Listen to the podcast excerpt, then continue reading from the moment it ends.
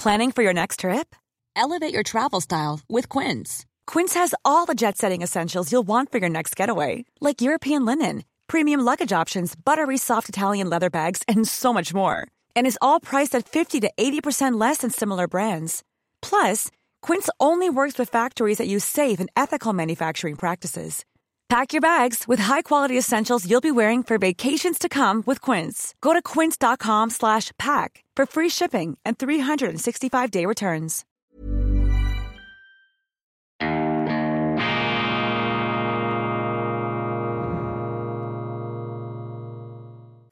Grüezi miteinander. Einen wunderschönen guten Morgen aus der Villa Kunterbund, meine sehr verehrten Damen und Herren. Ich darf Sie herzlichst begrüßen bei Weltwoche Daily, die andere Sicht. Unabhängig, kritisch, gut gelaunt und zum letzten Mal leider aus meinen Familienferien in der Türkei. Vielen Dank für Ihr Verständnis das etwas verschattete Gesicht des Moderators, die Lichtverhältnisse nicht ganz optimal, aber es gilt in, dieser Sendung das wichtige Grundprinzip, Worte setzen ins Bild, das Gesicht ähm, des Präsentators, des Ansagers, das ist von nicht so zentraler Bedeutung.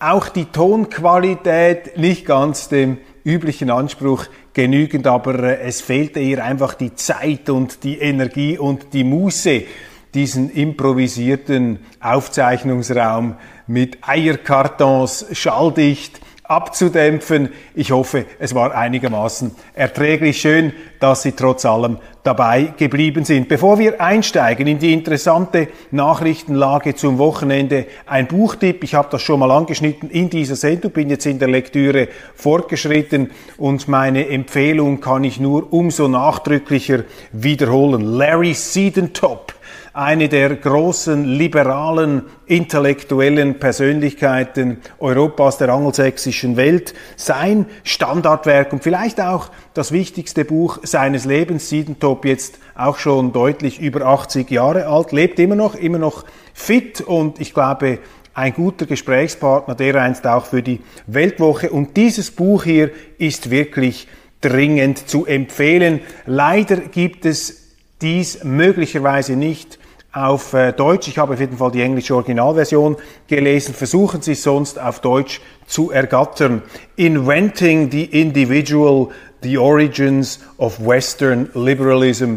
Inventing the Individual, die Erfindung des Individuums, die Wurzeln des westlichen Liberalismus. Eine geistesgeschichtliche Grundlagenschrift, die von der Antike bis heute die Entdeckung die Errungenschaft des Individuums herausarbeitet. Und das ist ganz etwas Bemerkenswertes, was Larry Siedentop hier gelingt. Er ähm, dementiert nämlich, er verneint die immer wieder gern und oft gehörte Behauptung, dass die Freiheit des Westens gleichsam in der Antike schon beheimatet gewesen sei. Diese Feststellung ist nur mit größter Vorsicht zu genießen. Das ist so nicht ganz richtig, denn das, was die Antiken unter der Freiheit verstanden haben, war eher eine Art Kollektivismus, eine Art ähm, Astrologiefreiheit, wo jedes Ding, jeder Mensch, jedes Lebewesen seinen Platz in einer kosmischen Ordnung hatte. Und jede Existenz hatte auch ihr inneres Ziel, die sich äh, schicksalsmäßig dann entfaltet hat. Und egal wie sie sich entschieden haben, das war ja auch die ähm, Botschaft vieler griechischer Mythen, egal was sie tun, ihr Schicksal wird sich mit gnadenloser Konsequenz tragisch vollstrecken. Die Bedeutung der individuellen Entscheidung in der antiken Welt ähm, tendiert gegen Null und das ist eben eine Konsequenz eines Menschenbilds, das den Menschen eingebettet sieht in einer kosmischen Ordnung, übrigens auch interessant philosophisch gesprochen, einer kosmischen Ordnung, der sie durch gedankliche Anstrengung auf die Schliche kommen können. Platon zum Beispiel, der berühmte, der große griechische Philosoph mit seinen Urformen, mit dem Höhlengleichnis, diese Griechen hatten noch die Ambition, mit der gedanklichen, mit der geistigen Arbeit dem Rätsel der Schöpfung, dem Rätsel der Existenz und den Rätseln, den Mysterien des Universums irgendwie auf die Spur ähm, kommen zu können. Und diese Vorstellungen, sind radikal beseitigt worden mit diesem Urknall des Denkens, der durch das Christentum, durch das Neue Testament, auf der Grundlage aber des Alten Testaments in die Welt hinein explodiert ist geradezu. Und mit diesem Urknall des Geistes, mit diesem Urknall der Entdeckung des Individuums setzt sich Larry Siedentop auseinander.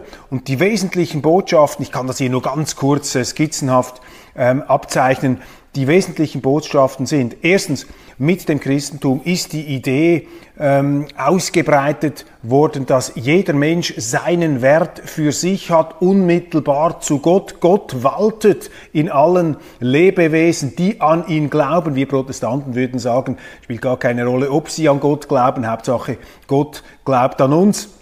Aber diese Vorstellung, dass ein bisschen von Gott in allen Menschen drinsteckt, beziehungsweise dass Gott alle Menschen trägt, hat enorm viel dazu beigetragen ähm, zur Idee der Freiheit und Gleichheit, die es in der antiken Welt so nicht gegeben hat. Da war die Ungleichheit gleichsam ein Naturprinzip, unhintergehbar, unhinterfragbar, einfach eine Gegebenheit. Zweitens, die Grenzen der Verstandestätigkeit. Das auch eine wichtige christliche Errungenschaft. Wir sind uns dessen gar nicht mehr bewusst. Die ähm, christlichen Philosophen, die christlichen Denker dieser Frühzeit haben eine klare Absage erteilt an die Platoniker und an die alten Griechen auf der Grundlage eben der Feststellung, dass der Verstand, dass der menschliche Geist dem Rätsel der Schöpfung nicht auf die Schliche kommen kann. Es gibt ein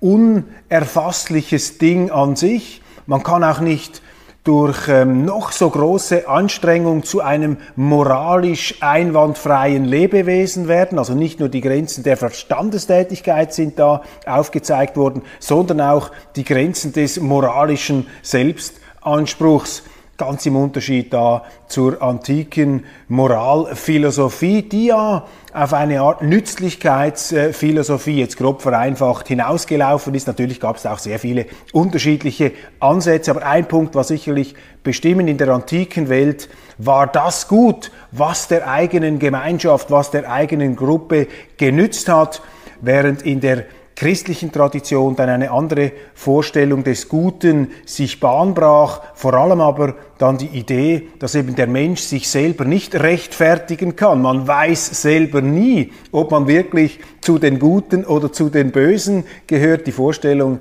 eines äh, tief in die Sünde verstrickten Menschen, der sich ja nichts auf seine moralische Unbeflecktheit, seine angebliche einbilden sollte, das sind Ideen, die mit dem Christentum erst zum Durchbruch gelangt sind. Und Larry Siedentop in diesem äh, umfangreichen, sehr gut geschriebenen und sehr logisch und auch nachvollziehbar argumentierenden Buch stellt diese Tradition hier in aller Kenntlichkeit dar. Und wer sich dafür interessiert, das kann ich Ihnen einfach nur wärmstens empfehlen. Und ich habe mir hier gleich aufgeschrieben, wir werden versuchen, in der Weltwoche Larry Siedentop noch für ein Interview gewinnen zu können. Ich habe gestern in einem Teil der Auflage bereits meiner Freude Ausdruck gegeben, dass der EHC Kloten, mein Heimteam, mein Stammteam, ich bin in Kloten aufgewachsen, meine Zähne hier, die unteren, die sind mir in einem Freizeittraining mit Spielern des EHC Kloten, mit Junioren damals, ich war acht Jahre alt,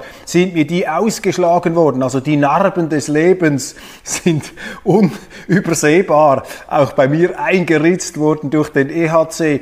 Unzählige Schlachten, unzählige Spiele habe ich ähm, erlebt und mich daran erfreut. Leider auch den Abstieg von 2018 gegen Rapperswil. Jona, doch jetzt ist der EHC zurück nach vier Jahren in der Nationalliga B. Ein knapper 1 zu 0 Erfolg hat gereicht zum 4 zu 1 in der Serie gegen Olten und wie ich mittlerweile recherchiert habe, sieben Minuten stehende Ovation am Schluss für die Zürcher Unterländer und auch äh, Gemeindestadtpräsident René Huber, ein auch SVP-Parteikollege, hat dann seinem üblichen zwinglianischen Impetus eine Absage erteilt und äh, das Partyprinzip ausgerufen, solange es zu keinen Sach- und Personenbeschädigungen komme. Ich mag das den Freunden in Kloten von Herzen gönnen fantastisch diese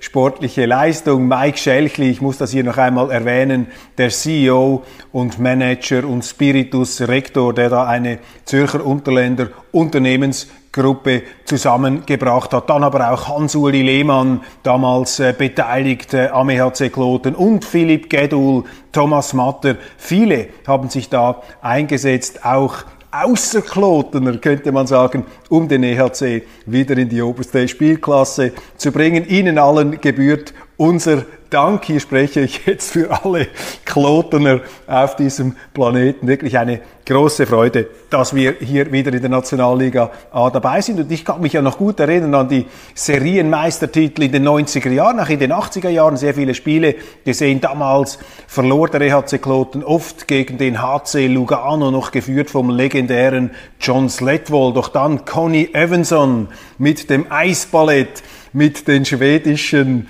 Titanen, mit den Kufen-Giganten, Anders Eldebrink und wie sie alle hießen, Johansson, der äh, Stürmerstar Felix Hollenstein, Roman Wäger und viele andere Spieler mehr, die damals den EHC Kloten massiv geprägt haben.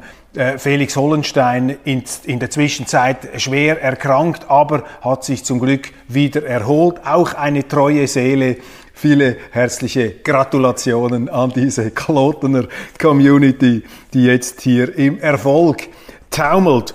Zum TV-Duell um die französischen Präsidentschaftswahlen zwischen Emmanuel Macron und ähm, Marine Le Pen habe ich mich gestern ebenfalls schon geäußert. Ich möchte noch ein paar zusätzliche Gedanken dazu ähm, Ihnen nahebringen, weil ich das in der Schnelle der Aufzeichnung äh, gestern noch nicht sagen ähm, konnte. Das Duell zwischen Macron und Le Pen dauerte Drei Stunden, drei Stunden müssen Sie sich einmal vorstellen. Ich kenne sehr viele Politiker, die bereits nach 20 Minuten überfordert und mit ihrem Latein am Ende wären, schon bei einem Zehntel der Zeit kämen sie an ihre Grenzen, nicht aber diese beiden Politiker, die sich betont sachlich, auffällig, unfeindselig gegenüber traten. Alles andere als eine Wahl von Macron wäre eine Überraschung. Er dürfte zwar gemäß Umfragen gegenüber seiner ersten Wahl etwa 10% verlieren, kommt aber dennoch auf rund 55%. Le Pen schlug sich besser als beim letzten Mal. Macron wirkte mitunter arrogant. Macron warf Le Pen Nähe zu Putin vor, darüber haben wir gestern gesprochen. Beide sehen die Europäische Union anders. Le Pen markierte mehr Distanz im Zeichen von de Gaulle, Europa der Vaterländer, eine gute Philosophie. Immer die Frage dann natürlich im Raum, wie lässt sie sich umsetzen. Burroughs Furniture is built for the way you live. From ensuring easy assembly and disassembly to honoring highly requested new colors for their award-winning seating, they always have their customers in mind. Their modular seating is made out of durable materials to last and grow with you. And with Burrow, you always get fast, free shipping. Get up to 60% off during Burrow's Memorial Day sale at burrow.com slash ACAST. That's burrow.com slash ACAST. burrow.com slash ACAST. Everyone knows therapy is great for solving problems, but getting therapy has its own problems too, like finding the right therapist, fitting into their schedule, and of course, the cost. Well, BetterHelp can solve those problems. It's totally online and built around your schedule. It's surprisingly affordable too. Connect with a credentialed therapist by phone, video, or online chat, all from the comfort of your home. Visit betterhelp.com to learn more and save 10% on your first month. That's BetterHelp H E L P. keine Austrittsgelüste mehr beim Rassemblement National. In der Sozialpolitik wurden von beiden ziemlich populistische Versprechen an die Franzosen abgegeben. Le Pen will mehr direkte Demokratie. Unterschiedliche Positionen herrschten auch beim Thema Verschleierung im öffentlichen Raum. Macron ist dagegen, denn er braucht dringend die Stimmen der muslimischen Zuwanderer Also es gegen da explizite Verbote, muss man sagen. Ähm, er braucht dringend die Stimme der muslimischen Zuwanderer, mit denen Le Pen nicht rechnen kann. Der Tagesanzeiger thematisierte auch die Peinlichkeit, dass der nervöse Macron sich in Zelensky-Pose mit Dreitagebart zeigt und jetzt breit wie ein Darsteller eines soft-erotischen B-Films sich mit Jeans und weit offenem Hemd und behaarter Brust inszeniert. Wäre das Wladimir Putin die giftigen Kommentare der Medien würden ihm sicher sein, nicht aber Emmanuel Macron, der mit seiner geländegängigen, wieselflinken, flexiblen, chameleonhaften Persönlichkeit, einem Genie auch der Flexibilität bei den Journalisten, ja, in aller Regel gut ankommt, wobei man nimmt es ihm dann immer mal wieder übel, wenn er versucht, den verkrusteten französischen Staatsapparat im Sinne liberaler Ideen zu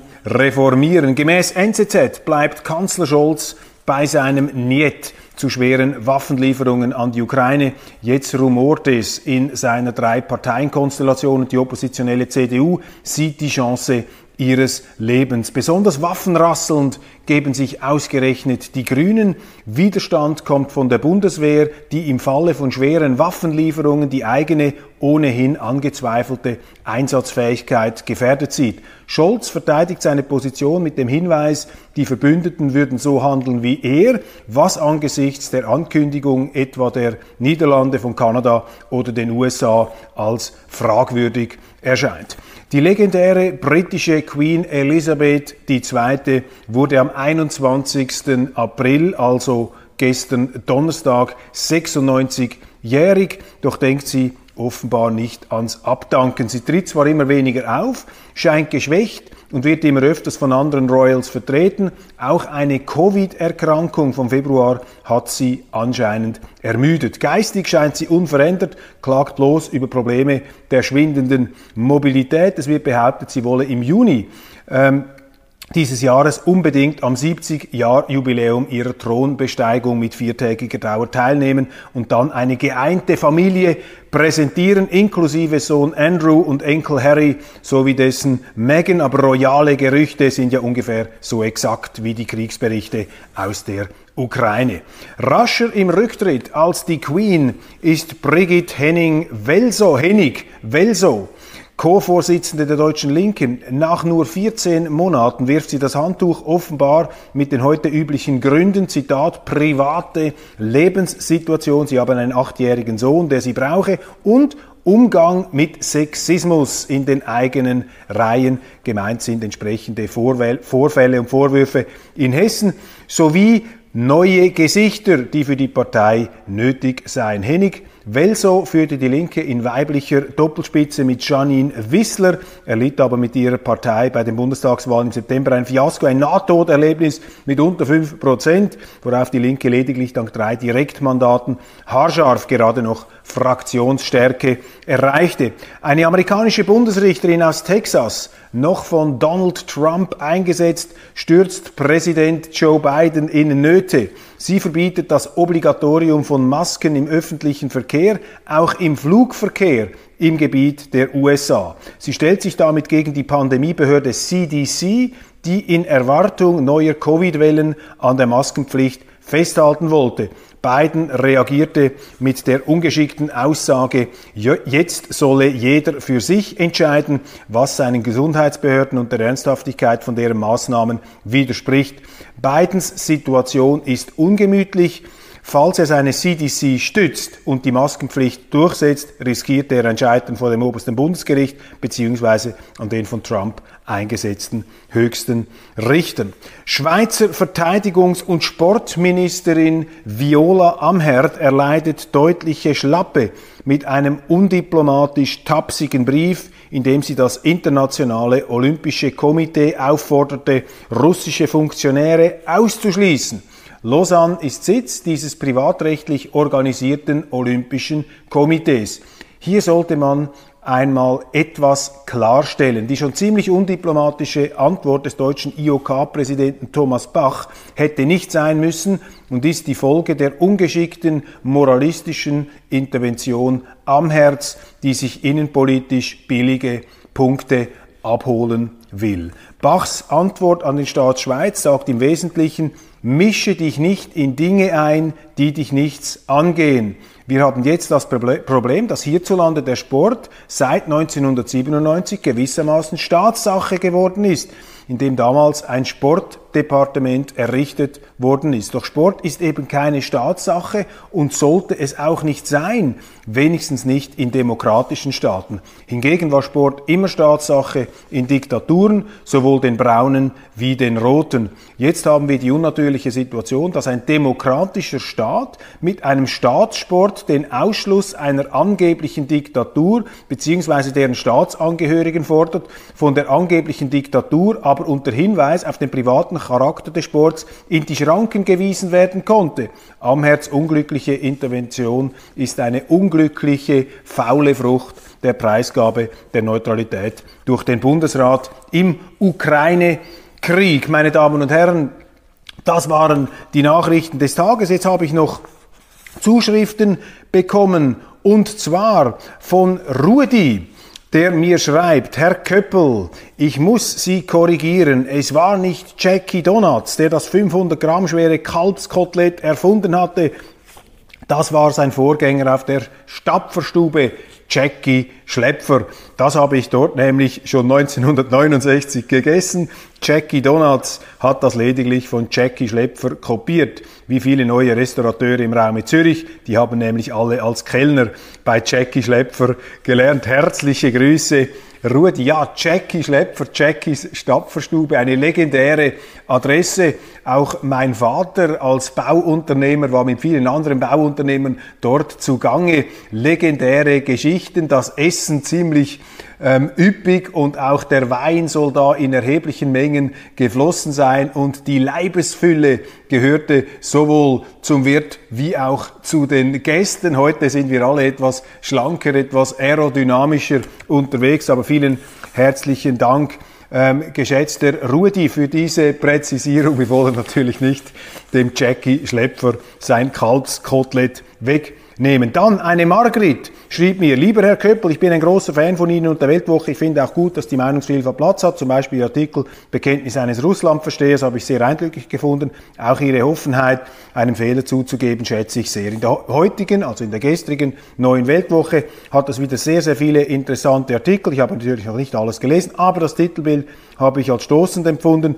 Diese Vergleiche von Putin mit Hitler stoßen mich ab, auch wenn ein Fragezeichen dahinter gesetzt wird. Wenn am Kiosk die Weltwoche aufliegt, werden sich viele Menschen in ihren Vorurteilen bestätigt fühlen. Ich wünsche Ihnen und Ihrer Familie schöne Ferien und grüße Sie herzlich. Liebe Margrit, ganz herzlichen Dank für diese Wortmeldung. Ich kann Ihnen sagen, wir haben das lange diskutiert in der Redaktion. Der Artikel von Historiker Evans der zu den Großen seines Fachs gehört, ein britischer Historiker ist und als solcher natürlich sehr, sehr russlandkritisch. Den fand ich interessant, weil er eben aus sehr russlandkritischer Warte sich mit diesen nun herumgeisternden Gleichsetzungen und Vergleichen beschäftigt. Er deckt sich nicht mit meiner Meinung, ich habe da eine andere Auffassung, aber die Weltwoche bildet eben nicht nur das ab, was der Chefredaktor darin ähm, selber meint, sondern ich finde eben auch immer wieder interessante, starke Gegenstimmen sind wichtig. Und diese Frage, diese Eskalation jetzt auch der Feindbilder, der Dämonisierungen,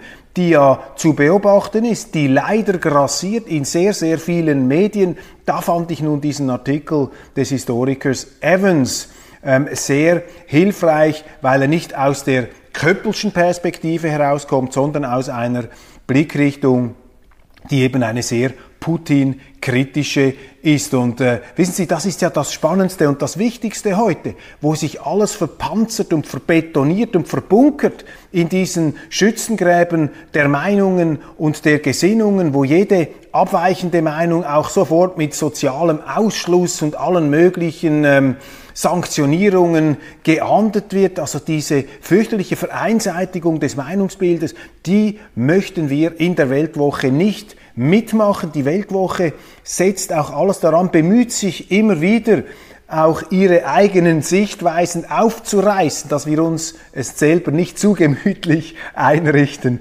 in unseren Vorstellungen und Vorurteilen. Und vor diesem Hintergrund ist dieser Artikel zu sehen. Der packt gleichsam den Stier bei den Hörnern.